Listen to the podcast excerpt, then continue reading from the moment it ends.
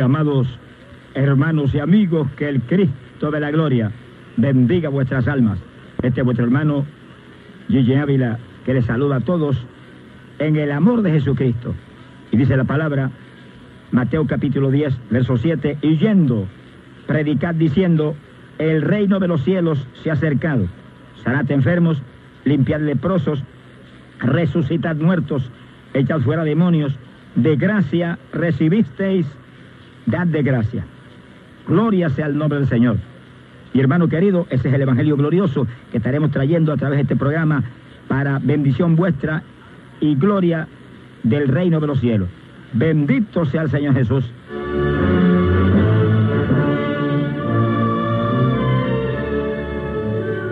Y hermano amado, añádete a los guerreros de oración. Esto es un grupo internacional de oración, hermanos que oran diariamente por nuestro ministerio, pero también oran los unos por los otros. Si tú te añades a este gigantesco ejército de oración, tendrás la oración de miles y miles de hermanos diariamente por ti. Y también podrás estar orando por este ministerio para que miles y miles de almas se salven en todas las campañas y en los programas de radio y de televisión. Y tú tendrás galardón por esa grande cosecha de almas que está salvando el Dios del cielo. Bendito sea el nombre de Dios.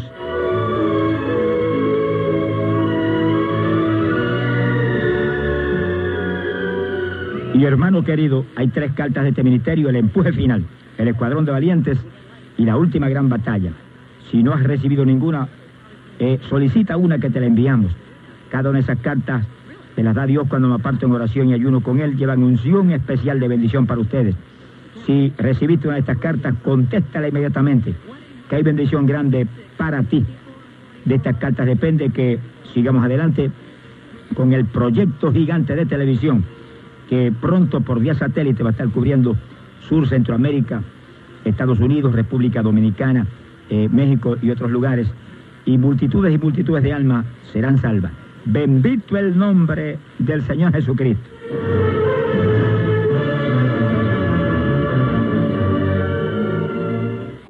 Y amigos, dice la Biblia, libro de los Hechos de los Apóstoles, capítulo 16 y verso 6. En una ocasión el apóstol Pablo y Silas y otros hermanos se movían por la Frigia, atravesando la provincia, la provincia de Galacia. Dice que de pronto el Espíritu Santo les prohibió que predicasen la palabra en Asia. Realmente eso suena como algo raro, que le prohibieran que predicara la palabra. Imagino que Pablo estaba desesperado por llevar el mensaje de Cristo a toda aquella región. Pero el Espíritu Santo se lo prohibió. Los que han leído la Biblia saben que Jesucristo nos dio una orden, una comisión para los creyentes. Marcos capítulo 16, verso 15, donde Jesús dijo, id por todo el mundo y predicad el Evangelio a toda criatura. Dice esa orden, y predicad el Evangelio a toda criatura y la importancia tan decisiva de eso. Que Jesús dijo, el que creyere y fuere bautizado será salvo, pero el que no creyere será condenado. Que sí que este asunto del Evangelio que tiene debido a muerte. Esto no es un jueguito de religión, ni es la religioncita de papá y mamá. Esto es el Evangelio de Jesucristo que es una espada de los filos.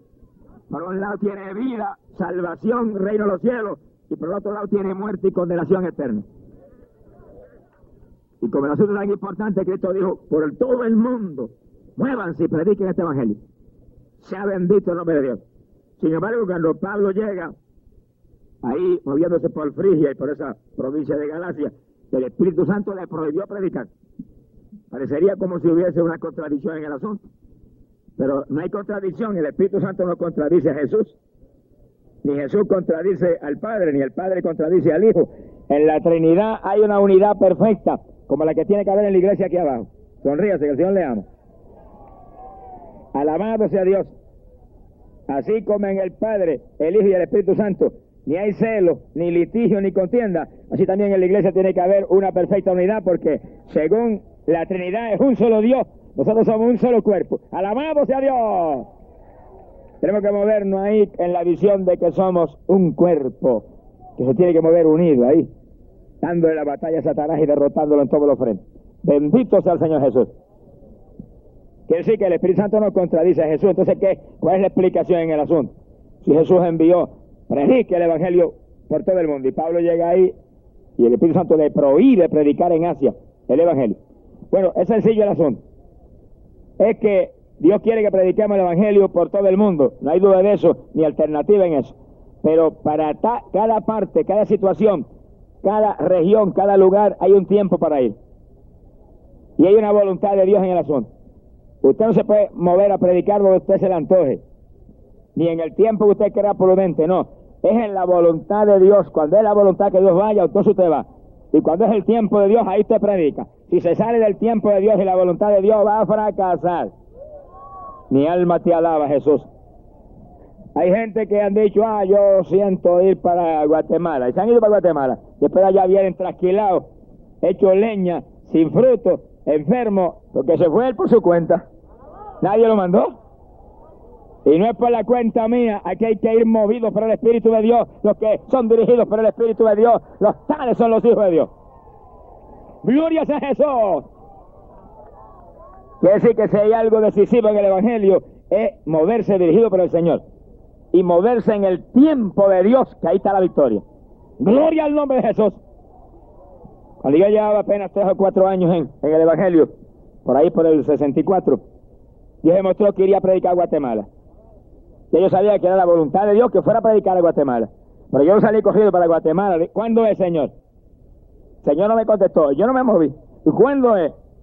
Y me escribieron de allá pastores. Yo dije, pero ir pronto. Y pronto fue que fui en el 78. Alaba lo que él vive. 14 años después de Dios hablarme que iba a Guatemala. Entonces fui. Pero cuando fuimos en el 78, ese era el tiempo de Dios y alrededor de 19 mil personas estaban a Cristo en la campaña en el Mateo Flores, el estadio de fútbol de Ciudad Guatemala. Y una semana después de la campaña, los pastores bautizaron 2.844 nuevos convertidos en el lago Batitrán. Ahora sí, en el 64 Dios me dijo, vete, me voy. Hubiera regresado a Puerto Rico pálido y hecho leña. Mi alma te alaba, Jesús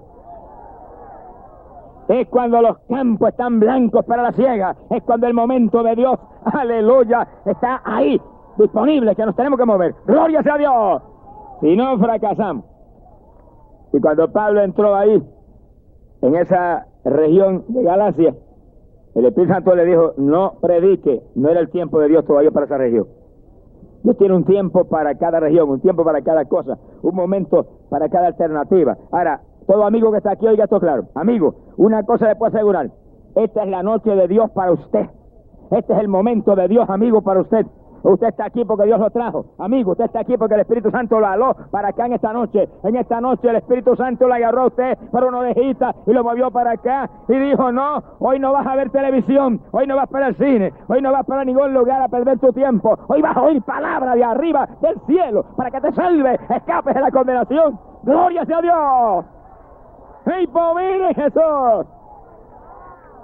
Quiere decir que, amigo, no hay nadie más sabio que el que aproveche el momento de Dios. Porque si el momento de Dios pasa de largo, puede que no vuelva jamás. Jamás. Por eso en esta noche usted aproveche ese amigo y acepte a Jesucristo.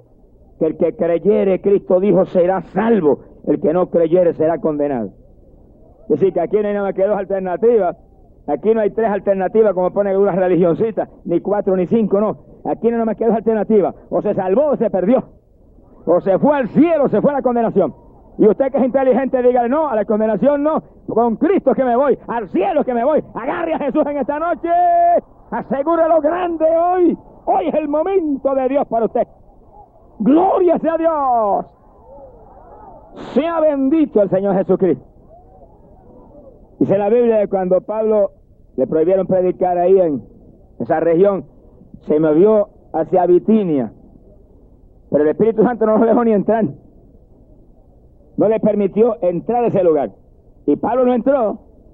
Mire, si a alguien le gustaba predicar el Evangelio a Pablo, él se predicaba, mire donde quiera. En una ocasión se peló a raspacoco. Sonríe, que Dios le ama. No se dejó un cabello en la cabeza para meterse en la sinagoga judía y que los judíos entendieran que él estaba contra la ley y le permitieran predicar allí. Mire qué clase de amor. ¿Cuánto tienen ese amor? Que se atreve a cortarse todos los pelitos para que pueda estar en un lugar y decirle a la gente, Cristo salva, Cristo sana, es el único que murió en la cruz por usted. ¡Alabado sea Jesús! Miren la clase de sacrificio que estaba dispuesto Pablo a hacer con tal de llevar el Evangelio. Sacrificar el yo, sacrificar esta carne, hacer cualquier cosa con tal de que la gente pueda oír de Jesús. Porque en Él está la vida y la única victoria de la pobre humanidad. Sin embargo, un hombre como Pablo, que anhelaba predicar en todos sitios, ni se movió a entrar a Bitinia, siguió descendiendo hacia otra región, porque él era un hombre dirigido por el Espíritu Santo. Si algún secreto grande había en Pablo que muestra el ministerio glorioso, de tantos frutos, de tanta bendición, de tantos logros espirituales, es que no se movía por su cuenta, se movía dirigido por el Espíritu de Dios. Y ese es el secreto para usted, hermano, y el secreto para mí, y el secreto para cada amado hermano pastor, y el secreto para cada líder evangélico, movámonos dirigidos por el Espíritu de Dios. Si nos movemos por nuestra cuenta, fracasamos. Si nos movemos por nuestra cuenta, lo dañamos todo. Pero Cristo dijo lo que nosotros éramos. No se enoje con el Señor, que el Señor le ama. Pero el Señor dijo, ustedes son siervos inútiles. Oiga, qué elogio. Alabe lo que Él vive. Quiere decir que no nos metamos por nuestras cuentas en nada, que lo vamos a dañar todo. No somos nosotros, es Él a través de nosotros el que tiene que actuar. Usted, hermano, usted, hermana, usted, amado siervo de Dios y yo, somos instrumentos del Espíritu Santo que nos movemos dirigidos por Él y Él actúa a través de nosotros y todo sale bien. Gloria a Dios. Tan decisivo es esto que dice la Biblia que los dirigidos por el Espíritu de Dios, los tales son los hijos de Dios. Yo que si usted es un evangélico, que se mueve como se le antoja a usted y como usted cree prudente, usted no es un hijo de Dios. Es evangélico, pero hijo de Dios no es. Sonríese, que el le ama. Alabado sea Dios. Pero cuando usted está, Señor, yo no, hazlo tú a través de mí. Tú sabes que soy incapaz, tú sabes que soy insuficiente, pero dependo de ti. Hazlo tú a través de mí. No permita que yo lo haga, que yo lo daño. Entonces usted es un pobre en el espíritu, un hijo del Dios de la gloria, que será heredero del reino y que puede ser instrumento valioso en las manos de Dios. Gloria a Jesús. Pero hoy en día hay muchos evangélicos que tienen más la mente puesta en las letras que en el Espíritu Santo. Y están tan llenos ya de letras, no es pecado que usted tenga letras. Yo doy gloria a Dios que puedo estudiar en la universidad y graduarme en la universidad y tener algunas letras. Doy gloria a Dios por eso. Pero no tengo la fe en eso, tengo la fe en el Espíritu Santo de Dios. Que use las letrecitas como quiera él y cuando quiera. Pero hay gente que hoy en día tienen ya la fe puesta en las letras. Ya ni oran. Ya no ayunan. Ahora es la letra. Ahora es el doctorado. Ahora es, la cultura. Es una basura. Agarre el poder de Dios, agarre el Espíritu Santo, agarre el fuego de Dios, llénese de la gloria de Dios, eche eso atrás, alabado sea Dios, que luce eso como Él quiera. Gloria sea Dios. Sea bendito el nombre de Dios. Este no es el ministerio de la letrecita, este es el ministerio del Espíritu. Y aunque usted tenga más letras que Gamaliel, y aunque tenga más letras que Pablo, póngalas en manos del Espíritu Santo para que Él las use como Él quiera. Alabado sea Dios y entonces sus letras serán de bendición. Gloria sea Dios. Pero si Pablo, yo creo que Pablo tenía más cultura que todos nosotros. Hablaba un montón de idiomas, había estudiado un montón de años. Un hombre preparadísimo. Sin embargo, ¿qué decía Pablo? No vengo con palabritas persuasivas de sabiduría humana, sino con demostraciones de poder y de espíritu, para que vuestra fe no esté en los hombres, sino en el poder de Dios. Alabado sea Dios. Óigalo claro. No se enoje conmigo, yo le amo. Ese es el ministerio de Pentecostés. Ese es el ministerio del Nuevo Testamento. Eso no ha pasado de moda. A modernizarnos, no nos modernicemos, mantengámonos en la iglesia primitiva, mantengámonos en el ministerio antiguo, mantengámonos en la senda antigua, mantengámonos en la luz poderosa del Evangelio. Gloria sea a Dios, en el poder de Dios, en el fuego de Dios. Amén. Alabado sea Jesús. Señor, reprenda ese demonio modernismo que está dañando el Evangelio. Gloria sea Dios. Aleluya. Cristo viene. Bendito sea su nombre. Sienta, hermano, la presencia de Dios. Siente el poder de Dios, hermano. Se mueve el poder de Dios en nuestros medios. Bendecimos su nombre. Pablo tenía letras como nadie, pero no se modernizó nunca, ahí se movía ahí en el espíritu, en el fuego. Su vida era una vida de ayuno, de oración, de vigilia, de búsqueda de arriba, poder de Dios para moverse en victoria. Eso no se puede olvidar, ese es el evangelio real. Ese es el Pentecostés que no puede cambiar. Mi alma te alaba, Jesús. Bendito sea el nombre de Dios. Pablo fue dirigido por el Señor. Entró en Bitinia. Dice que descendió hacia Troas. Amigo, usted está aquí porque lo ha dirigido el Espíritu Santo en esta noche. Usted en esta noche lo ha dirigido el Espíritu de Dios a venir aquí, porque Dios lo ama, amigo. Ama a sus hijos, ama a su familia, ama a sus seres queridos, ama a su hogar y lo quiere salvar en esta noche. Usted está dirigido en esta noche aquí por el poder del Espíritu Santo, amigo. No se vaya de aquí sin Jesús. ¡Ay, No cometa ese error. Sálvese en esta noche. Que es la noche de su victoria. Gloria sea Dios. Bendito sea el Señor Jesús. Dice la Biblia que en Troas Pablo se acostó a descansar.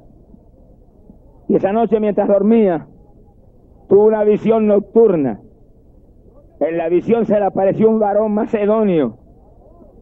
Y le habló y le dijo, pasa Macedonia y ayúdanos. Pablo despertó y entendió y sintió confirmación profunda en su espíritu de que Dios lo llamaba a predicar a Macedonia. Es decir, que no era en Frigia ni era en Bitinia, era en Macedonia. Y Pablo dijo, para allá es que vamos, compañeros, porque ahí es que nos demanda el Señor que vayamos. ¡Glorias a Dios! Y fíjense cómo Dios lo dirigió, le dio una visión. Y en la visión Pablo vio un varón que le habló y oyó el llamado hacia Macedonia. Dice que no es que esa sea la única forma de llamar a Dios a uno, dirigir a uno. Dios te puede hablar en visión, te puede hablar en sueño, te puede hablar con voz audible, te puede hablar a lo profundo de tu corazón, a tu espíritu, te puede hablar en profecía. Pero oiga esto, oiga esto, pero pruebe los espíritus. Si viene un sueñito, no salga corriendo obedecer, que el sueñito puede ser de arroz con habichuela puertorriqueño. Sonríase, que el Señor le ama. Puede venir una visión, puede oír una voz audible, como quiera, pruebe, juzgue. Señor, confirma si eres tú. Porque el otro también habla y tiene una lengua más larga que las corbatas que usamos nosotros, predicadores. lo que le ama. ¡Aleluya! Él no se mueva ligero, no. Usted pruebe. Puede venir una profecía. No se mueva. Ore a Dios que le dirija. Pruebe si es de Dios la profecía. Pruebe si es del Espíritu. Pruebe si es de arriba. Porque la profecía puede venir del corazón de la persona también y puede venir del mismo diablo también. ¿Cuántas profecías han dividido las iglesias? Lo que divida no es de Dios. Dios nos llamó a unirnos. Dios nos llamó a la unidad. Todo lo que traiga división no es de Dios. Alábelo, que el Señor le ama. Sea bendito el nombre de Dios. No son divisiones lo que necesitamos, son unidad. Es unidad, es amor, es confraternidad. Es ahí unidos, pasallando contra el diablo. Gloria a Dios, soportándonos los unos a los otros y orando los unos por los otros. Bendito el nombre de Jesús. Pero Pablo sintió en su espíritu que la visión era de Dios. Y si la visión es de Dios, te muevas y obedezca. Si la profecía es de Dios, obedézcala. Pero seguro sí que es de Dios. Que cualquiera profetiza en la carne. Mi alma te alaba, Jesús. ¿Cuántos han, han arruinado hasta los ministerios? Cuando alguien le profetizó en su carne, múdate, ya no es en Filadelfia que te quiere, ahora te quiere en Nueva York. Se ha ido para Nueva York, los pocos días ha venido hecho leña para acá, regresado otra vez. Perdió el ministerio acá y allá no había nada. Mi alma te alaba, Jesús. Alabe lo que él le ama. Peleamos contra un enemigo que es sagaz, un enemigo engañoso, un enemigo que habla, que imita las cosas de Dios en una forma, mire que cualquiera se, cualquiera se confunde, pero si usted clama a Dios, dirígeme, háblame, Señor, úngeme para que yo pueda discernir y ver la diferencia entre tu voz y mis pensamientos o tu voz y la voz del otro. Dios no falla en dirigirnos, Dios no falla en mostrarnos, Dios no falla en confirmarnos. Alabado sea Dios. Se mueva la carrera que después fallar. Sea bendito Señor Jesucristo. Bendecido sea Dios. Pero Pablo sintió en su espíritu profunda seguridad de que lo llamaban a Macedonia en aquella visión y se fue. Mire, hace años atrás, tres o cuatro años después que yo había convertido y estaba predicando, Dios me llamó a predicar a mí a los Estados Unidos. Y me llamó en una visión. Y yo vi en una visión el mapa de los Estados Unidos. Y vi las ciudades, y vi que yo entraba en una ciudad y predicaba, y los auditorios, y que se llenaban de gente, y vi endemoniados que eran liberados, y gente que se sanaba, y gente que se convertía, y de esa ciudad pasaba a otra, y a otra, y a otra. Y yo entendí que Dios me llamaba a predicar a este país. No salí corriendo para acá. Dije, ¿cuándo es que voy? Muéstrame cuándo es que voy y a dónde es la primera ciudad o lugar que voy a ir. Oiga, y pasaron unos cuantos días y unos cuantos años y de pronto recibí una cartita de un pastor de una pequeña iglesita en Lancaster, Pensilvania. Y no era pentecostal, era una iglesia de los menonitas. Y lloré a Dios, porque yo no quería ir. Alabe lo que el Señor le ama. La carne de nosotros es más mala que el mismo diablo, sonríase que el Señor le ama. Yo no quería ir, pero oré a Dios. Y el Señor me mostró, ahí es que vas con ese grupito. Ese es el primer llamado que tienes para Estados Unidos. Pues yo marché. Cuando llegué a Lancaster, Pensilvania, pues ahí estaba esperando el pastor, buen hermanito, con un grupito como de 25, 30 o 35 hermanitos. Esa era la campaña. Y habían tirado unas hojas sueltas en maquinillas y habían repartido algunas así por la comunidad. Yo me dieron ganas cuando llegué a salir volando a Puerto Rico otra vez. Pero me tuve que aguantar allí. Mi alma te alaba, Jesús. Y allí le prediqué a aquellos hermanitos que estaban hambrientos de Dios. Y le prediqué el bautismo, el Espíritu Santo y cayó el poder. La primera que bautizó fue la esposa del pastor. Mi alma te alaba, Jesús. Alaba lo que el Señor le ama. Y aquello fue una fiesta en aquella iglesita. Y en el fin de semana nos mudamos la campaña para la iglesia pentecostal. Que el hermano Pablo Figueroa está todavía predicando ahí. Y ahí tuvimos los últimos días de la, campaña. Como 80 almas aceptaron a Cristo en toda aquella semana. Bueno, yo iba a Puerto Rico contento viendo la bendición tan grande que Dios nos dio. La primera vez que me llamó a Estados Unidos, de ahí en adelante nos siguió llamando. De ahí, y una ciudad, y la otra, y la otra, año tras año, conforme a la visión que me dio. Pero probé a Dios a ver si la visión era de Dios, el Espíritu de Dios me confirmaba. Sí, va ahí, estaba bien clara y confirmada. Y seguimos viniendo, sea bendita el nombre de Dios. ¿Cuántas le daban? Usted esté atento a la voz de Dios. Usted esté atento a un Dios que habla. El Dios de nosotros no es mudo. Alabamos sea Dios. El Dios de nosotros habla. Mudos son las estatuas que adora la gente. Pero el Dios de nosotros tiene una voz preciosa que habla. Alabamos sea Dios. Y que confirma. Y un espíritu que se mueve en medio de su pueblo para dirigirnos a su voluntad y al tiempo de victoria. Gloria sea Dios. Hace algunos años yo me llamé a predicar a México. Yo el ir a México. Y sentí la primera ciudad, era Monterrey, y ahí fui. La lucha hubo ahí fue tan terrible que cuando llevamos dos semanas de campaña en una guerra espiritual como pocas veces en mi vida yo he tenido, vinieron los agentes federales, se metieron en la casa, me quitaron todos los papeles. Y después que nos investigaron de arriba abajo, y yo no tenía visa ni tenía nada, que voy a tener si no dan visa? Yo fui porque Dios me envió, con una visa, con una visa turista. Lo único que podía hacer era pasear por la ciudad, pero predicar ni en sueño. Me dijeron, mire, nosotros no lo metemos a la cárcel, usted me dijeron, porque sabemos que usted no es un delincuente, usted está haciéndole bien a esa gente. Ellos hacía anoche que estaban observando la campaña. ¿Qué pasa? Ellos estuvieron obligados, ¿verdad? Por su, por, la ley. El jefe de inmigración los mandó a eso, a arrestarme. Y yo no me arrestaron, me quitaron los papeles y demás, dijeron el lunes, dijeron mañana es domingo, no vaya a predicar por nada porque lo metemos a la cárcel. Pero el lunes va a inmigración y el jefe lo entrevista y lo que él diga, pues allá eso sea lo que se haga. Y al otro día yo llegué más temprano que nunca a predicar al, lugar de la campaña. Esa noche me metí en ayuno y dije, Señor, ni como ni bebo hasta que tú no me restaures esto. Mañana voy a predicar y no me meta a la cárcel ni el diablo con todas las jaurías que ven.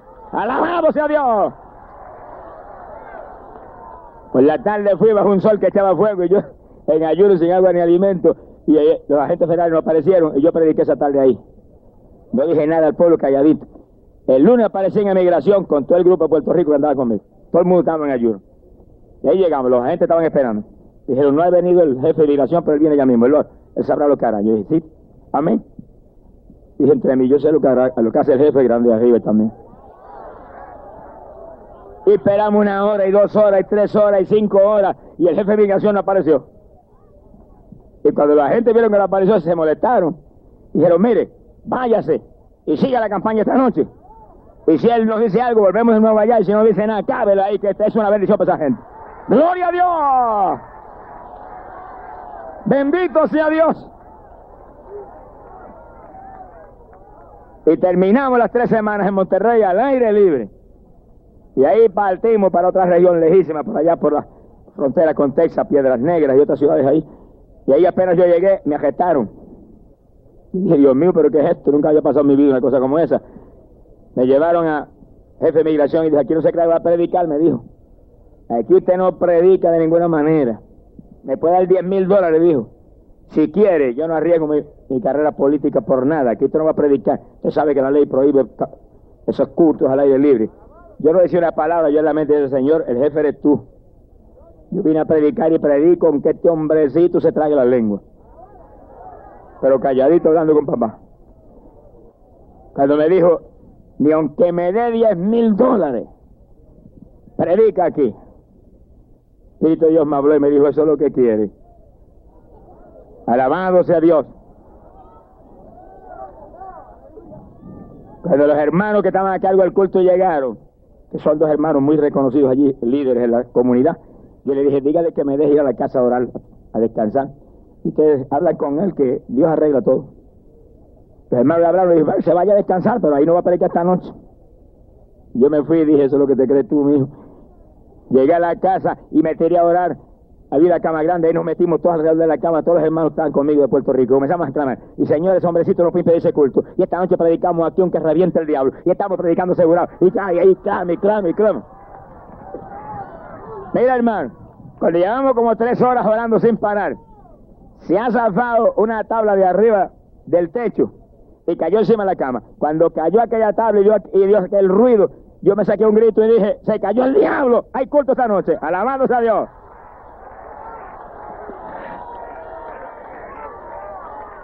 Alabado su nombre. A los cinco minutos aparecieron los hermanos con aquella sonrisa. Mire, el hombre se dejó convencer. Hay culto esta noche, no hay problema. Y esa noche tuvimos el culto, como 400 personas estaban al Señor. Y ahí cuando el otro día yo salía para la otra ciudad, que era una campaña de seis días, me llamó de nuevo a la oficina y me dijo, quédese aquí, no salga de aquí hasta que los pastores no vengan aquí y arreglen conmigo para permitirle allá el culto. Yo le dije, déjeme ir para allá, yo hablo a los pastores que ellos vengan acá, arreglan. Cometí el error de dejarme ir. Iba yo que volaba para allá, llegué allá, dije a los pastores, los está esperando allá. Me dijeron los pastores, pero ¿qué le hablar si nosotros no tenemos dinero, nosotros que lo tenemos para comer diariamente apenas? Yo le dije, y me dijo, si usted no quiere arriesgarse, no se arriesgue, porque esa gente son tremendas, lo pueden meter en la casa. Y yo dije, bueno, yo, yo lo a Dios, si yo me dice que no predique, no predico. Pero si yo me dice que predique, no ha nacido el diablo que lo impida. Y me encerré a orar, y ora, y ora, y ora. Y a las seis empezó el culto allá devocional.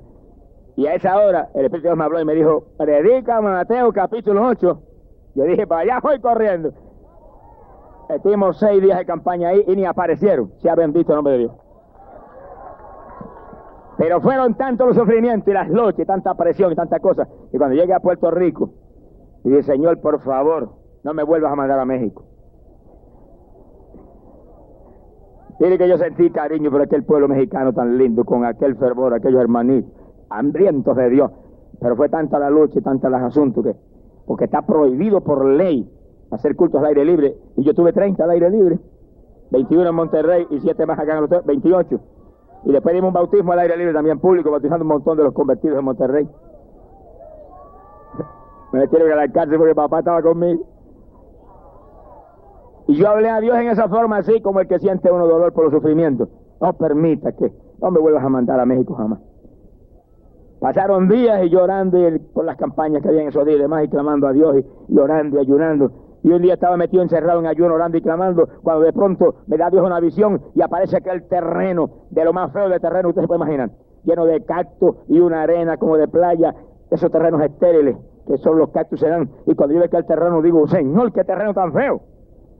Cuando dije eso, mire, cayó un sombrero mexicano en el terreno, que es el más grande que he visto en mi vida. Vino flotando así, man, y cayó. Cuando cayó aquel sombrero yo me quedé tenso y oí cuando el Espíritu me dijo, México te llama. Yo dije, amén, papá, como tú quieras, no como yo quiera. Alabado sea, Bendito sea México. Alabado sea el Señor. El otro año iba para allá, la misma situación todo el tiempo, pero se convierte la gente por montones. Este año, año pasado dimos tres campañas allá. Mira, hermano, eso fue una gloria. Como Dios obró, las bendiciones tan tremendas. Asistencia en algunos lugares hasta de 30 mil personas. Hay hambre de Dios en ese país. Y el año que viene muy probablemente tendremos cuatro campañas allá. No es como yo quiera, es como Él quiera. No es como usted quiera, es como Él quiera, es cuando Él quiera. Vamos a morir nosotros y a dejarlo a Él que viva. Alabado sea Dios, aunque nos mande a África, aunque nos mande al Congo belga, aunque nos mande a la China roja, aunque nos mande a donde sea, muévase con Dios, que ahí está la victoria. Alabado sea Jesús. No tenga miedo, que Él sabe lo que hace. Glorias a Dios. Y Pablo se movió a Macedonia, llegó a Filipo, que era la principal ciudad y apenas llegó Filipo, se movió hacia la puerta de la ciudad. Donde estaba fuera de la puerta estaba el río y él sabía que ahí se reunían las mujeres a orar. Llegó ahí, efectivamente, había un grupo de mujeres ahí, dialogando y orando. Y Pablo se sentó y empezó a hablar con las mujeres. No tenía, Pablo no tenía un tema. Jesucristo. Y los cristianos que están convertidos en todo corazón. Y los cristianos que andan en fuego. Y los cristianos que realmente están en el Espíritu, ese es el único tema que tenemos. Y de todo lo que hablamos, Jesucristo es el centro del asunto. Y hablemos de lo que hablemos, Jesucristo está en la conversación. Sea bendito el nombre de Dios. Y Pablo empezó a predicarle a Cristo a las mujeres. Dice que había una mujer llamada Lidia de Tiatira que oía atentamente, con un temor de Dios tan tremendo. Dice que Dios le abrió el corazón para que creyera. Dice que está aquí, que quiere salvarse que cuando la gente son reverentes y atentas a las cosas de Dios, Dios le abre el corazón. En otras palabras, aquí nadie viene a Cristo si no lo trae el Espíritu Santo de Dios. Y cuando la gente oye y escucha y en su mente dice, Señor, yo quiero salvarme, yo no quiero perderme, el Espíritu Dios empieza a trabajar con ellos y ayudarlo. Ahora, cuando la gente se mueve un espíritu burlón, es un espíritu irreverente, mire hermano, jamás vendrán a Jesucristo en esta noche esté oyendo ahí, amigo querido, que Dios le ama. Y Dios lo quiere salvar. Dios no quiere que usted se pierda. Dios quiere que usted y su casa, su, gente, lo que usted ama, se salve. Esté ahí atento, esté ahí oyendo, esté con reverencia, esté con temor de Dios, que igual que la Lidia de Tiatira, le van a abrir el corazón para que usted crea y se salve en esta noche y después se salve lo que usted ama. Alabado sea Dios. Y aquella mujer creyó con tal profundidad que se llevó a Pablo para su casa. Y en la casa se convirtió toda la familia. Y Pablo los bautizó en las aguas, todos. La primera familia que se ganó para Cristo ahí en, en Filipo. Una familia completa. Creyentes y bautizados en las aguas. ¿Por qué los bautizó en las aguas? Oiga, amigo, es necesario que usted crea en Cristo y sea bautizado en las aguas también. Jesucristo dijo, el que creyere y fuere bautizado será salvo. El que no creyere será condenado. Sí que decisivo que usted crea en Jesucristo y al creer en Cristo se añada una iglesia, una iglesia que predique este evangelio completo, como está completito en la Biblia. Para que ahí lo doctrinen y lo bauticen en las aguas. ¡Glorias a Dios! Y aquella mujer creyó, su familia creyó, y Pablo los bautizó en las aguas. Ahí estaba, un grupo bautizado en las aguas, creyente, la primera familia en victoria. Sea bendito el Señor Jesús. Ahora dice la Biblia que de ahí de esa casa donde Pablo se hospedó, en casa de Lidia, Salía todas las tardes Pablo con un grupo de hermanitos a orar a cierto lugar. Dice que una de las tardes, cuando iban juntos a la oración, le salió al encuentro una joven poseída de un espíritu pitónico. Dice lo que están aquí. Un espíritu pitónico es un espíritu de adivinación. Es un demonio específico que entra en la persona y adivina a través de la gente. Es decir, cuando venga el adivino a la ciudad, no se acerque por ahí ni a curiosear hay evangélico que llega al adivino o llega la madama o llega la gitana y ahí van con las narices averiguar. No se ha entrometido, hermano, sonríase que el Señor le ama. Los entrometidos no están ajenos a los cielos. Alabado sea Dios. Ahí donde montones hermanos se van a curiosear y después salen con nerviosismo y salen con insomnio y salen con cuantas cuestioncitas son demonios que se le meten. Se ha glorificado el nombre de Dios. Es lo mismo que pasa en los hogares, donde tienen un televisor y tienen la lucha libre, o tienen el boxeo, y los nenes viendo, y salen demonios de la pantalla y se le meten a los nenes. Hay gente que los ha visto en visión, cuando salen esos demonios y se meten a, la gente de las casas. seguro si es una actividad del diablo, el diablo es el que usted ha puesto en su casa, pues ahí se metió, aunque usted sea pentecostal. Sonríase que el Señor le ama, no se ponga triste. Alábelo.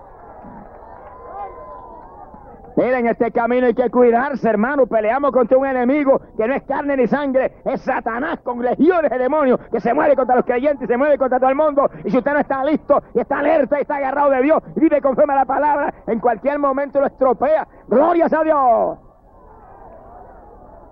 Si somos creyentes tenemos que movernos por las palabras. Y decir que donde venga el adivino o venga el, el mago, no se acerque por todo eso. Son cuestiones diabólicas, donde usted se acerca, cualquier demonio lo puede oprimir usted. Y aquella muchacha tenía un espíritu de adivinación. Y cuando pasó Pablo y, sus, y los hermanos, a toda boca comenzó a gritar, estos son siervos del Dios Altísimo, que nos anuncian el camino de la salvación. Oiga, qué cosa rara, porque el diablo es un mentiroso, dice la Biblia. Sin embargo, ahí el demonio decía una verdad tremenda. Que Pablo era un siervo de Dios, ciertamente. Y que anunciaba el camino de la salvación. Era una verdad. Que sí, que todos los embusteros más grandes dicen una verdad de vez en cuando. Mi alma te alaba, Jesús.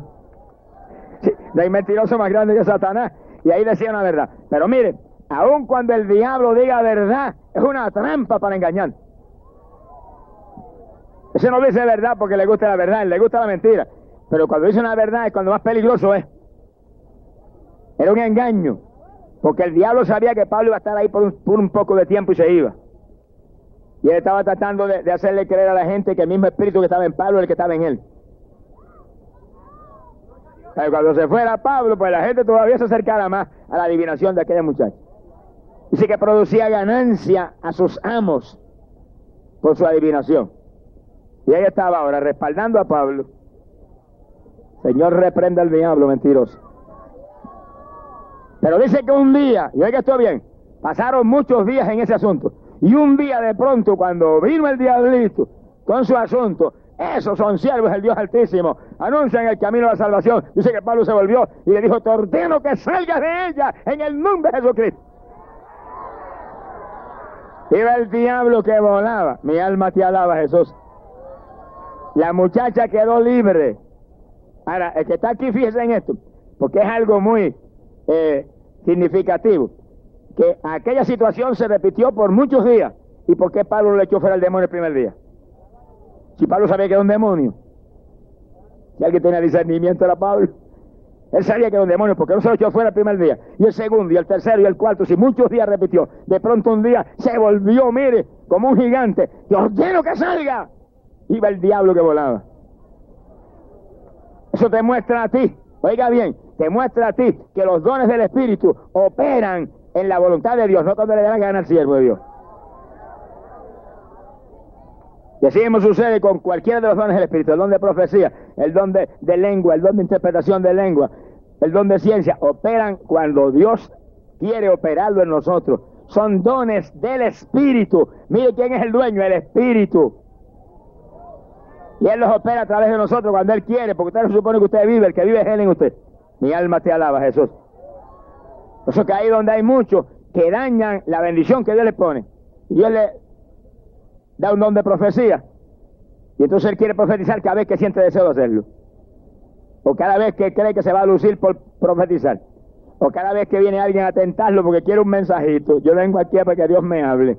Y te diga, te reprendo diablo en el nombre de Jesucristo. No vengas a tentarme.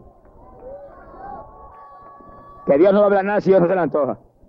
Es cuando Dios quiere, es cuando Dios sabe que es importante, cuando es el momento de Dios. Y Pablo, con toda la unción de Dios que había en él, tuvo que esperar que sintiera la unción del Señor, entonces se volvió y echó fuera el demonio. ¿Y por qué el primer día no fue? Ah, porque según el diablo es listo, más listo el papá de nosotros. El diablo quería confundir y que la gente creyera que lo que estaba en Pablo lo mismo que estaba en la muchacha. Entonces Dios dejó que lo oyeran una vez, dos veces, tres veces, cinco veces, diez veces. Y entonces vino Pablo y le echó fuera el demonio. Y ya la gente que estaba todos los días oyendo eso, dijeron, oiga, verdaderamente este diablo, este es un diablo, no era, no era, no era lo que está en ese otro hombre. Cuando el diablo se cree listo, el papá de nosotros se la aprendió hace rato toda. Alaba lo que él vive. Si los dones del Espíritu se manifiestan en usted, hermano, de gloria a Dios, pero espere que el Espíritu Santo opere esos dones cuando Él sabe que es menester en su momento para su gloria, para bendición de otros. Sea bendito el Señor Jesucristo. Dice la Biblia que cuando el demonio salió y la muchacha quedó libre, los amos de la jovencita se enojaron. Ellos querían que el demonio siguiera dentro de la joven. Hay gente que son más malos que el mismo diablo. Ya que le producía ganancia. Gente que ama más el dinero que cualquier otra cosa. Están vendidos al Dios dinero.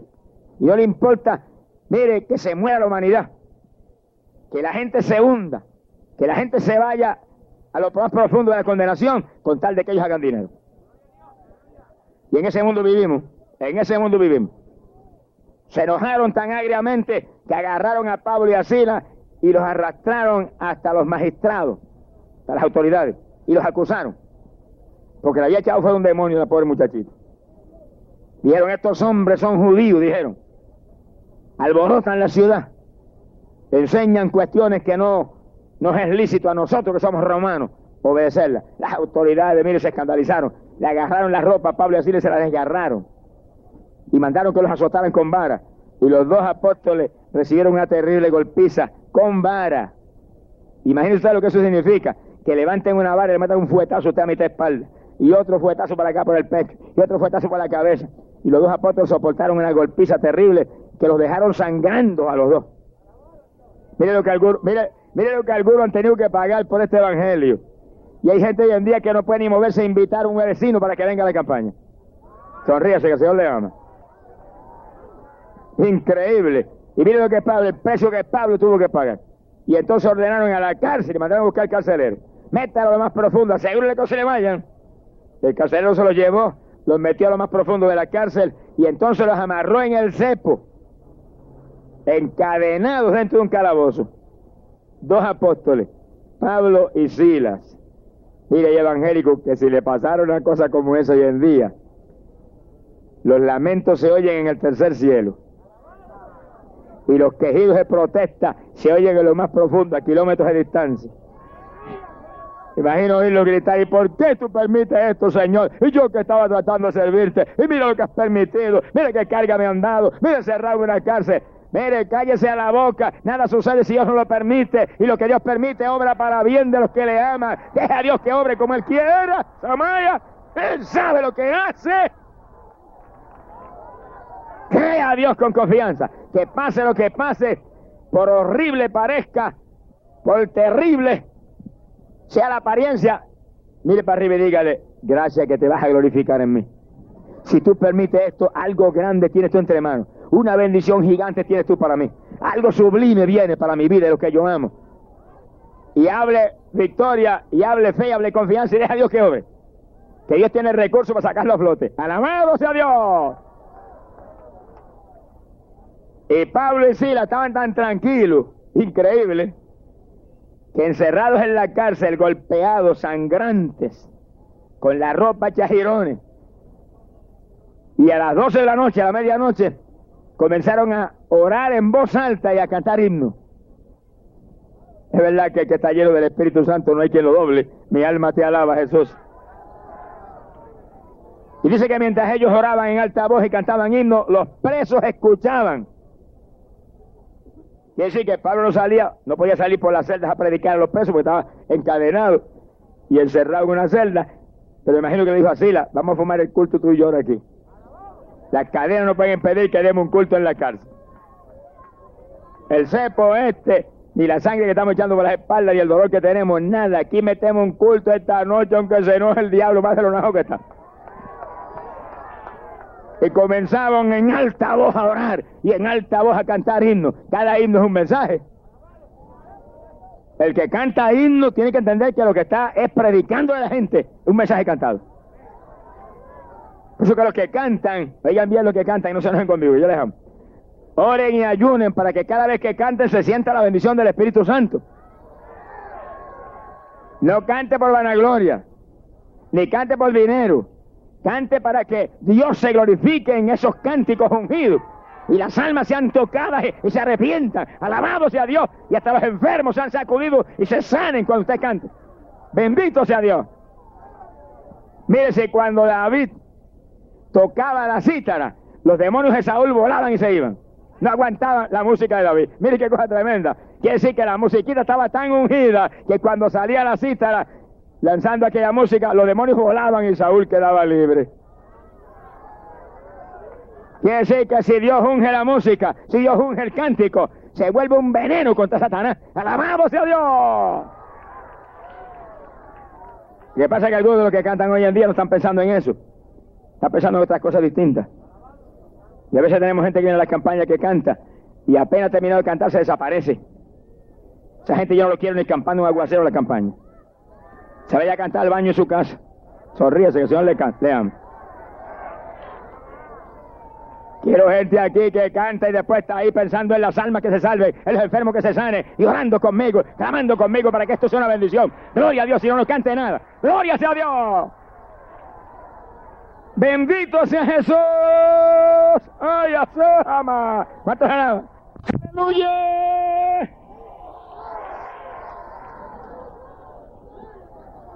El ministerio del cántico no es para inconversos, es para gente convertida. Inconversos que cantan en el mundo. Sea bendito el nombre de Dios. O sea, conmigo que yo le amo. Sonríase que papá le ama más todavía. Pero la cosa Dios tiene que enderezarla, hermano. Porque todo lo que Dios tiene en su iglesia es para edificación de la iglesia.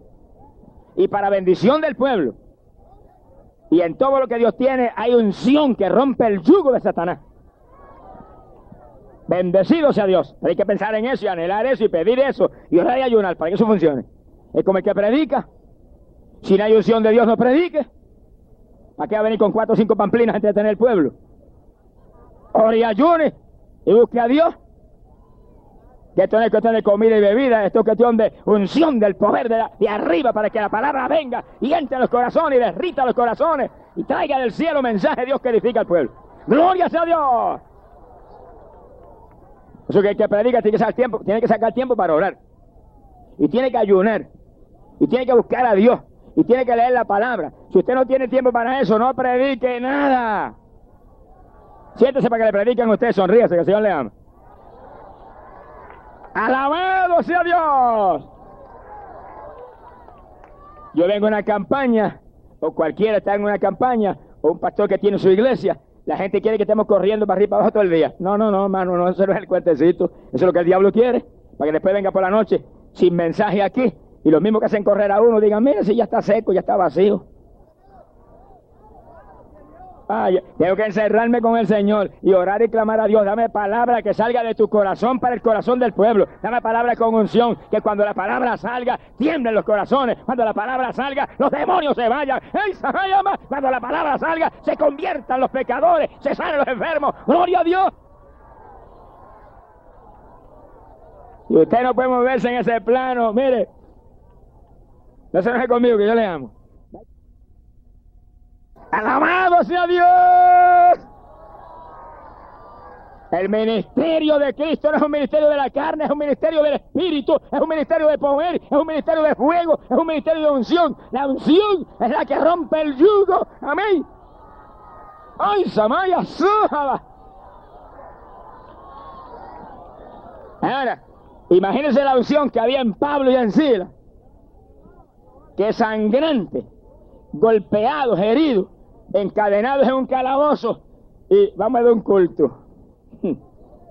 Alaba lo que era, él vive.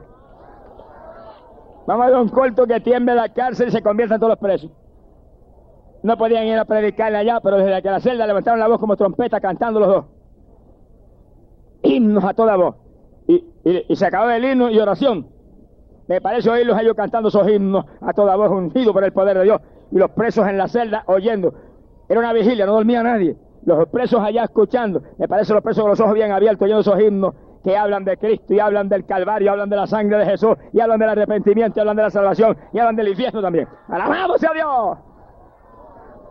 Y de pronto acá el himno y salían Pablo y Silas, Señor, toca a los presos, Señor, salva a los presos, Señor, salva a los que están enfermos ahí eh, en esas trágicas y horribles celdas, salva también. Bendícelo, Señor. Y los presos ya temblando y sintiendo algo especial que nunca habían sentido. Porque cuando se habla en el Espíritu, se siente el poder de Dios, se mueve el poder de Dios, se siente la bendición del cielo. ¡Hoy y asoma!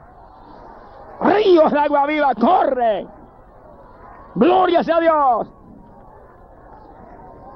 Dice que de pronto cuando el culto estaba más lindo, vino un terremoto terrible. Conmovió la cárcel hasta en su cimiento. Tembló todo. Se abrieron todas las puertas de la cárcel. Se le cayeron las cadenas a todos los presos. Oiga, esto sí es lindo. Multitud de presos que están en la cárcel están siempre planeando cómo fugarse. Y si le llega a aparecer una situación así, que se abra la puerta y no vea carcelero ni a nadie, mire, vuelan. En minutos están a kilómetros de distancia. Pero es increíble. Se abrieron las puertas, se le cayeron las cadenas a todo el mundo y nadie se movió. Los presos quietecitos en su celda. Ni se dieron cuenta que las puertas estaban abiertas. Ni se dieron cuenta que se habían caído las cadenas. No, los oídos abiertos. Querían oír más himnos, querían oír más oraciones, querían sentir más aquellos ríos de agua viva, querían sentir más aquel poder de Dios. Querían, ¡ay, Samaya, Sama! Querían sentir más aquella bendición. Hay algo más grande, había algo más grande que escapar, había algo más grande que irse de la cárcel. ¡Gloria sea Dios! Bendito sea su nombre. Cuando hay unción de Dios, no se escapan los presos. Cuando hay unción de Dios, mire, el poder de Dios toma dominio de todo. Amén. Y lo único que se piensa es en salvación. Se piensa solo como, como decía David. Mi alma tiene sed de Dios, del Dios vivo. Gloria sea Dios. No se movió un preso. Y cuando el carcelero oyó el escándalo de puertas abiertas, Salió corriendo y cuando ve todas las puertas de la cárcel abiertas sacó la espada para matarse. El carcelero sabía que, que si se abrían las puertas de la cárcel no quedaba un preso de recuerdo, sabía que volaban y se iban todos. Dijo, listo. Se fueron todos, incluyendo esos dos, que las autoridades me dijeron que los metieran en la cárcel de más adentro. Sacó la espada para matarse. Cuando oyó la voz de Pablo desde adentro, oigan esto, que le gritó, no te mates, que estamos todos aquí. El culto está tan ungido que no hemos terminado y nos vamos todavía. ¡Alabado sea Dios! Ahora, piense usted en esto. Mire, la cárcel estaba oscura. No se veía nada para adentro. Nada. El carcelero está afuera, afuera, con la espada ya para matarse. ¿Y cómo Pablo sabe que está a punto de matarse, que está allá afuera? Porque el que sabe todas las cosas se lo dijo. Pablo, grita a ese hombre que no se mate que lo quiero salvar en esta noche. Y Pablo sacó un grito, no te mates, estamos todos aquí. Mire qué susto, qué susto pasaría el carcelero que estaba a punto de cortarse el cuello. Y pero este hombre, ¿qué clase de hombre es ese? Allá en ese cel, en la celda de más adentro, en lo profundo de la cárcel, desde allá sabe que yo me voy a matar acá afuera. Buscó luz, estaba todo no se veía nada. Buscó luz, se metió alumbrando, nervioso. Me imagino la luz temblando en la mano, así, nervioso a punto de caerse de la mano, pero para adentro iba, iba desesperado, para adentro iba, quería salvación del alma, para adentro iba, quería lo que Pablo tenía, quería lo que los presos tenían. ¡Alabado sea Dios! ¡Aleluya! ¡Cristo vive! Amigo, óigalo bien, el carcelero quería lo que Dios le va a dar a usted en esta noche, amigo. Salvación eterna. El carcelero quería lo que Dios le va a dar a usted, amigo. Usted vino aquí en esta noche a ser salvado. Ay, Samaya, usted vino aquí en esta noche a recibir de arriba lo eterno, lo grande. Lo único que vale la pena tener. Además son añadiduras que vienen por su amor. Y dice que cuando llegó junto a Pablo, se derribó a los pies de Pablo y de Sila y le dijo, señores, ¿qué he de hacer para ser salvo? Como quien dice, ¿qué de hacer para tener lo que tienen los presos, que no se han movido ahí, mira, están ahí con las, con las orejitas bien abiertas que quieren oír más? dice que Pablo y Sila, los dos al mismo tiempo le contestaron. Mire qué clase de unidad había en los apóstoles. Será la unidad que necesitamos hoy en día. Mire qué clase de unidad. Que ni Pablo contestó ni Sila, los dos al mismo tiempo. Dice que los dos le dijeron, cree en Jesucristo y serás salvo tú y tu casa. Gloria a Dios. Estaban tan unidos, estaban tan unánimes que hasta contestaban al mismo tiempo los dos. Un coro de victoria. Bendecido sea Dios. Hoy en día hay algo que tenemos que arreglar. Hoy en día cada cual tira para su lado, y aquel para allá, y el otro para acá, y uno para allá, y otro para allá. No, hay que unirnos. La unidad es un reclamo de Cristo para su iglesia. Y Jesús dijo, Padre, que sean uno, como tú en mí y yo en ti. Y dijo, dijo esto, para que puedan creer que tú me has enviado, tienen que ser uno. Y la división de hoy en día, y más que división, las fricciones y litigios y guerras entre uno y otro siervo es lo que matan a la pobre humanidad. Por eso hay tanta cosa convertido porque ven que no nos amamos. Esa gente no se ama, mira qué guerra tiene, mira qué pelea tienen uno entre nosotros. Vamos a unirnos, hermanos. Vamos a abrazarnos. Vamos a besarnos en ósculo santo. Vamos a decirnos que, que, nos queremos. Vamos a decirnos que tú eres tan importante en tu ministerio como el mío. Alabado sea Dios. Vamos a sentir anhelo para ayudarnos los unos a los otros y estar unidos para que Filadelfia se convierta. Amén. Y tantos adictos a drogas se salve. Y las prostitutas se conviertan en Jesús. Alabado sea Dios. Cristo viene o nos unimos, perecemos. Gloria sea Dios. Un reino dividido no subsiste, dijo el Señor. Oiga, y es increíble cuando el Señor nos habló de unidad. Cuando el Señor nos habló de unidad, nos dio el insulto más grande que jamás nos ha dado a nosotros como seres humanos. Óigalo bien. Porque mire quién usó de ejemplo para que nosotros supiéramos lo importante de la unidad. ¿Quién usó de ejemplo? Al diablo. Increíble. Y cuando nos predicó unidad dijo, Satanás no se divide. Si se dividiera su reino no subsistiría. Que sí que el diablo derrotado como está. Y rumbo al lago de fuego como está. Todavía sigue dándole leña a medio mundo aquí abajo porque está unido. Y el Señor predicó usando al diablo como ejemplo. El diablo no se divide. Si se dividiera su reino no subsistiría. Como diciendo, si el diablo que está muerto, que va para el lago de fuego, no se divide, cuanto más nosotros que tenemos la vida de Cristo, somos la luz del mundo, somos la sal de la tierra. Nosotros que tenemos la mente de Cristo y dividido. No, hermano, vamos, vamos a decirle, diablo, eres un mentiroso, te tenemos bajo nuestros pies, y vamos a abrazarnos, y vamos a unirnos, y vamos a decirle al diablo, estamos unidos, diablo, vamos todos como uno contra ti, alabado sea Dios. La guerra no es contra el hermano, la guerra no es contra el otro pastor, la guerra no es contra el otro evangelista, la guerra no es contra el otro concilio, la guerra es contra el diablo y sus ángeles y sus huestes satánicas. Alabado sea Dios, a ese que hay que atacar, contra ese que hay que pelear. Gloria sea Dios. Bendito sea Jesús. Gloria a Dios. Hay poder en Jesucristo. En la iglesia apostólica había una unidad tan tremenda que no solo estaban unidos, eran unánimes en todo, unánimes. Y la unanimidad entre Pablo y Sila tan grande que cuando el carcelero preguntó, ¿qué debían ser para ser salvos? Los dos como un coro, como un coro. Tenían un maestro que dirigía el coro, el Espíritu Santo. Cree en Jesucristo y serás salvo tú y tu casa. Glorias a Dios. Y el carcelero los agarró, los sacó fuera de la cárcel. Mire, un hombre que a los magistrados le dijeron, cuide a esos dos hombres, cuidado que se le escape esa gente y se va y los encarcela y los amarra en el cepo con cadena. Y ahora los cogió y sacó a la cárcel el carcelero, los dos. Se los llevó para afuera y subió a la casa de él. Se le fue el miedo a los magistrados y se le fue el miedo a todo. Lo que tenía ahora era hambre de Cristo. Quería más de Cristo. Sabía que esos hombres heridos, esos hombres maltrechos, tenían lo grande. Lo sacó para afuera. Lo subió a la casa. Dice que le lavó las heridas. Lo sanó. Lo sentó a la mesa. Les dio comida. No se afane mucho por comida, bebida y cuestiones, que Dios tiene todo eso. Mire, si alimenta a las aves del cielo y viste a los lirios del campo que ni Salomón tuvo vestido tan lindo como los lirios, ¿cuánto mano nos viste a nosotros? Dijo el Señor. ¿Cuánto mano nos alimenta a nosotros? Hombres de poca fe, dijo. Alabado sea Dios. No se afane por lo material ni se desespere por las cosas materiales. Desespérese por las cosas eternas y lo demás viene por añadidura. Alabado sea Dios, porque Dios siempre está despierto. No, no duerme nunca. Nosotros los que estamos dormidos. Alabado sea Dios. Hay poder en su nombre. Mi alma te glorifica, Padre. Y Pablo le predicó al carcelero la palabra y se convirtió al carcelero, se convirtió toda la familia y los bautizó en las aguas, todos ahí, esa noche. Oye, ¿por qué es tan importante el bautismo ese? Que a Lidia la bautizó y la familia, y ahora al carcelero y a toda su familia los bautizó también. ¿Por qué es tan importante? Porque mire lo que dice la Biblia.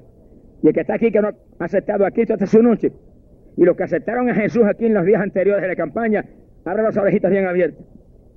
Para que usted cuando termine esta campaña se añade una iglesia para que los pastores lo enseñen y lo bauticen en las aguas. Tan importante es esto que Cristo dijo, el que creyere y fuere bautizado será salvo. Romanos capítulo 6, verso 4. El mismo apóstol Pablo explica en su doctrina para la iglesia que mediante el bautismo somos injertados con Cristo en su muerte. Que sí, cuando usted lo bautizan, este cuerpo que llevó pecado lo sumergen en las aguas. Le dan una sepultura. A los muertos hay que sepultarlo. Si lo deja afuera se pudren. Sonríe, el Señor le ama. Y apestan y dañan todo. Y sí que ese cuerpo que llevó pecado hay que sepultarlo. Cuerpo muerto por el pecado. Y dice que en el bautismo nos injertan con Cristo en su muerte. Cristo murió en la cruz y su cuerpo llevó el pecado de todos nosotros. Y después de la muerte lo bajaron de la cruz y ese cuerpo lo sepultaron. Cargado de pecado. Pero cuando ese cuerpo de Jesús salió fuera del sepulcro vivo, dice que salió resucitado por la gloria del Padre. Ahora no era el cuerpo cargado de pecado, ahora era un cuerpo de gloria. Y así el bautismo. Sepultan ese cuerpo que llevó pecado y cuando sale para afuera sale como el que resucita a una vida nueva con Jesucristo, el Hijo de Dios. Ya no es aquel cuerpo que llevó pecado, ahora es alguien que resucitó por la fe en ese Cristo maravilloso. Porque si somos en el bautismo injertados con Cristo en su muerte, dice la Biblia, también lo somos en su resurrección.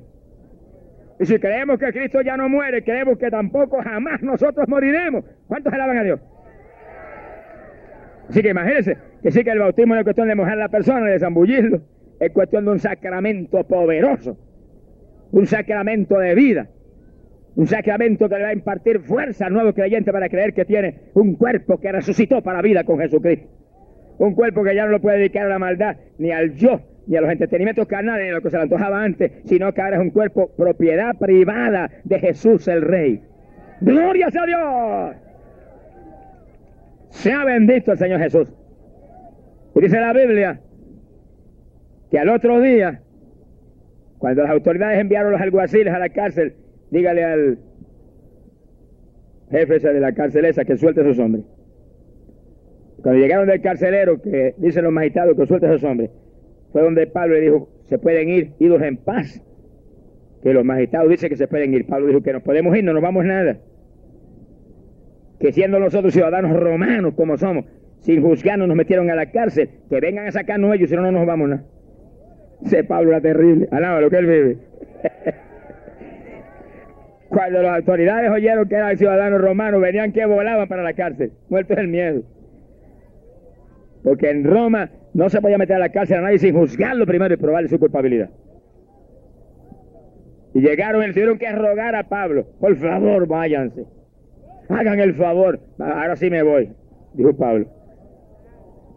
Alabado sea Dios. Entonces Pablo salió, se fue a casa de Lidia, habló con los hermanos, los fortaleció en la fe, se despidió de ellos y se fue de la ciudad. Libres. Pero oiga esto bien metidos en la cárcel, Pablo y Sila, en el cepo con cadena, heridos, encerrados, estaban libres. No crea que me volví loco, estoy hablando verdad. Hay montones de hombres en las cárceles hoy en día que son más libres que montones de pecadores que están por aquí afuera, gordos y colorados, caminando por ahí muertos en el pecado. Alaba lo que él le ama. Mire, amigo, no se enoje conmigo, pero oiga esto, que yo le amo. Preferiría yo, amigo, que usted estuviera en la cárcel salvo, entregado a Cristo, y no perdido aquí afuera, en cuanto pecado y aquí afuera que lo está enviando al infierno usted. De lo que él vive. Porque el que predica esta palabra sabe que lo único importante es lo, eterno. Lo único importante es el reino de los cielos. Y lo que queremos que usted se salve. No queremos que lo metan a la cárcel, no. Pero queremos que esta noche abrace a Cristo Jesús y salga de esa cárcel de pecado en la que usted se mueve. Usted sí que está en la cárcel de más adentro. La cárcel de más adentro es el pecado. La cárcel más profunda. Alabado sea Dios la maldad de esta tierra. Gloria sea Dios que envía la condenación. Bendecido sea Dios. Aleluya. Por eso en esta noche salga amigo de esa cárcel trágica que respira muerte, respira condenación eterna. Y venga Jesús y sea libre.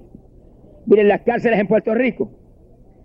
Hay gente tan convertida al Señor. Y oiga esto que es increíble. Tan convertida al Señor que las autoridades le tienen tal respeto y tal confianza que en las campañas de pronto yo veo 15, 20, 25 de ellos sentaditos allí saludándome. Y cuando yo miro a ver cuántos guardias hay, un guardia con 25 presos. Y cuando dice ese guardia es convertido también, alaba lo que él vive. Y lo dejan salir del presidio estatal de Puerto Rico o de la cárcel terrible de Bayamón. Y ahí están ellos. Y cuando acaba el corto, vienen, se despiden, me abrazan, llenos del Espíritu Santo que cuando cae el poder de Dios, todo ve que saltan y danzan en el Espíritu y hablan en lengua, están llenos de la gloria de Dios. Esos sí están libres, esos están libres, esos están libres. Usted que está en pecado es que no está libre, pero en esta noche el libertador está aquí, el libertador, oye hermano, está aquí para darle a usted la libertad que usted necesita. Sea libre en esta noche. Sírvese. Nadie en pecado está libre. El pecado es muerte. El pecado es una cadena que tiene ligado al ser humano aquí abajo. Todo el que está en pecado está muerto en su pecado, dice la Biblia. Y todo el que está en pecado, dice, es esclavo del pecado. Yo que el asunto es más serio de lo que usted cree. Pero en esta noche el libertador de libertadores está aquí. Cristo Jesús, el Hijo de Dios, se mueve en nuestros medios. Oiga, amigo, se mueve ahí junto a usted. Por medio del Espíritu Santo se mueve en esa multitud está ahí al lado de cada vida, está ahí, Él le ama a usted, Él le trajo a usted a salvarlo, Él quiere que usted sea de Él, Él quiere que usted sea familia de Dios para siempre, Él quiere que usted se salve, Él no quiere que usted perezca, Él no quiere que usted se vaya a la condenación, esta es la noche suya, amén, aprovechese, sálvese en esta noche, antes de que sea tarde venga Jesucristo, gloria al nombre de Dios. Mire la gente más hundida, la gente más perdida, Dios está detrás de ellos para salvarlo y los ama, aunque estén hundidos en lo más profundo de los pecados horribles de esta tierra. Campaña que hace muy poco tiempo dimos en Santiago de Chile. Estábamos transmitiendo por radio la campaña todas las noches.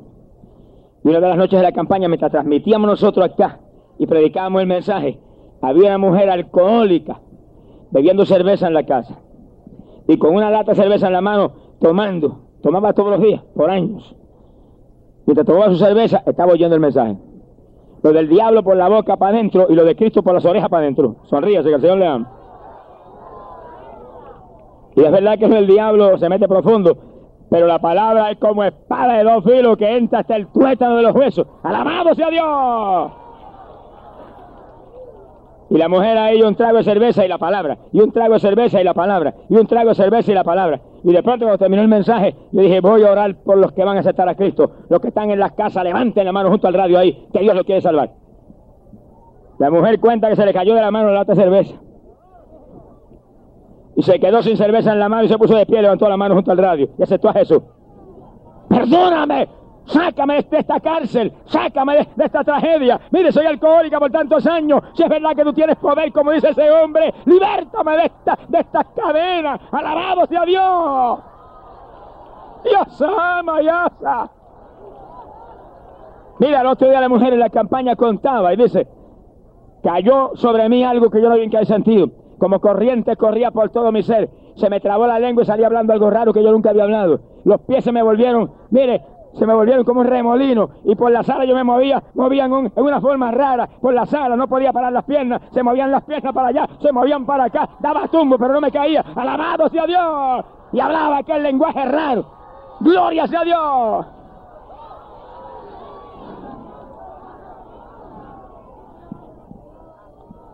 Dice, lo primero que hice fue bajarme cuando terminó aquella, aquella experiencia tan increíble y agarrar la lata cerveza y vaciarla así y echarla para afuera por, por la cañería, el desagüe que había en mi casa. Dice, lo boté completa. No sentía deseos de beber. Sentí una paz interna que jamás había sentido. Sentí un refrigerio tan grande. Aquella, aquella dicha tan sobrenatural, tan increíble. Es lo que dice la Biblia. Que cuando aceptamos a Cristo, el gozo y la paz de Dios que sobrepuja todo entendimiento, viene sobre nuestros corazones. Por eso, amigo, oiga esto, amigo, y terminamos. Cuando el diablo venga un orejito y te diga, muchacho, no te conviertas, que no vas a poder ir a los bailes. Si te conviertes no puedes ver más lucha libre ni boxeo. Si te conviertes no puedes ir más a las playitas asquerosas esas. Si te conviertes, si te convierte la paz y el gozo de Dios que sobrepuja todo entendimiento, viene sobre tu corazón. Vas a sentir la alegría que no hay bailecito satánico que pueda dar. Vas a sentir el gozo que no hay boxeo, ni lucha libre, ni playa, ni diablo que pueda dar. Alabado sea Dios. Lo que Dios da es más grande que todo lo del mundo. Gloria sea su nombre. Aleluya. Jesús lo dijo. Jesús dijo, mi paz os dejo. Mi paz os doy no como el mundo la da, yo la doy. Mira hermano, yo estuve 15 años en el deporte, me gocé como nadie en las cosas del mundo. Pero el mismo día que se te ha Cristo como Salvador, que por un programa de televisión que lo prendí el televisor para ver la cajera de caballos, ni caballos ni llego había aquel día. Sonríase, que el Señor le ama. Ese día lo que dijo una carpa que apareció en la, en la pantalla predicando un hombre a Cristo, un evangelista americano. Y cuando terminó de predicar yo estaba atónito. Y oró por los enfermos y se sanó un montón de gente. Y cuando yo vi aquellos milagros, se me salieron las lágrimas. Y cuando él terminó dijo, acepta a Cristo, me señaló con un dedo así. Acepta a Cristo como su Salvador. Lea la Biblia, vaya a la iglesia. Y yo apagué el televisor, se volvieron los caballos, se volvió el hipódromo satánico de Puerto Rico. Y me fui corriendo por una habitación y me tiré al piso. Y levanté las manos, perdóname Jesús, ten misericordia a este bandido, alabado sea Dios, perdóname. Me arrepiento, sélvame. Mira, hermano, yo le digo a usted, literalmente, literalmente, yo sentí como una nube fresca que me envolvió.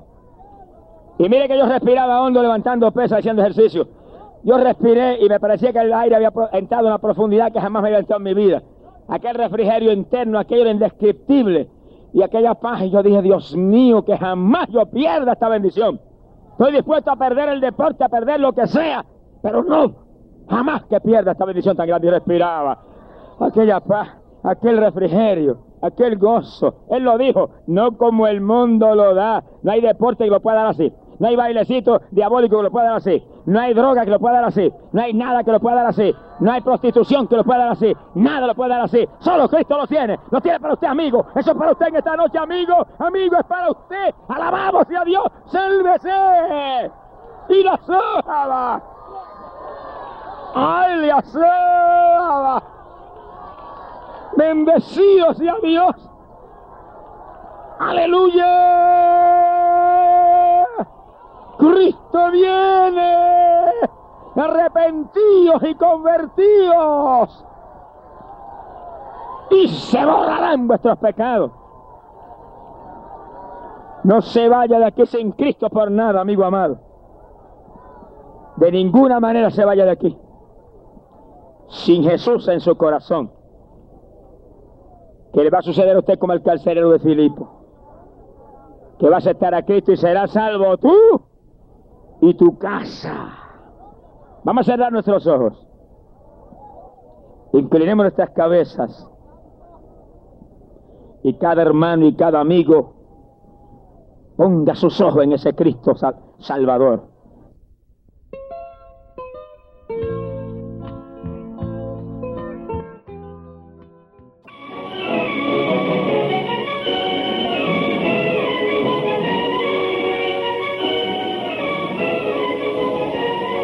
Vamos a prepararnos ahora para orar por los enfermos. Todo el que esté enfermo ponga la mano sobre la radio. Esté seguro que Dios le va a sanar. La fe viene para oír la palabra, hemos escuchado el mensaje y no falle el Espíritu Santo en tocar esos cuerpos y sanar ahora para su gloria. Todos los hermanitos se ponen de acuerdo conmigo, se concertan conmigo mientras oramos. Oremos al Señor, Padre bueno. Mira cuántos con una u otra dolencia o enfermedad. Clamo por ellos, Padre mío. Voy a enviar la palabra. Esa palabra es medicina. E iba a ser medicina hacia esos cuerpos. Y por su llaga fuisteis sanado por el poder de esa palabra. Recibe salud recibe salud, créale tejidos nuevos, órganos nuevos, arranca de raíz todo síntoma que quede ahora mismo para gloria tuya, tan sano, la gloria es para ti, Señor. Reprendo todo espíritu de enfermedad en esos cuerpos, ordeno que salgan en el nombre de Jesús, no vuelvan jamás a entrar en ellos. Espíritu Santo, precioso Espíritu Santo, mira el precio que Jesús pagó toca esos cuerpos y sánalos para tu gloria. Mete ese fuego sanador en ellos. En el nombre de Jesús fue hecho. La gloria para ti, Señor. Y amados hermanos y amigos, escríbenos Evangelista Gille Ávila, apartado 949, Camuy, Puerto Rico, 00627. Recuerda que este es un ministerio de fe y tu ayuda hará posible que sigamos adelante en lo poco que nos falta para el retorno de Jesucristo y Dios te recompensará en grande. Estamos cubriendo millones de almas con programas de radio, televisión, literatura y grandes campañas evangelísticas en Norte, Sur y Centroamérica, España, Portugal y demás naciones. Y ahora nos despedimos de ustedes hasta nuestro próximo programa en este mismo día y hora y por esta misma radioemisora. Que el Señor les bendiga ricamente.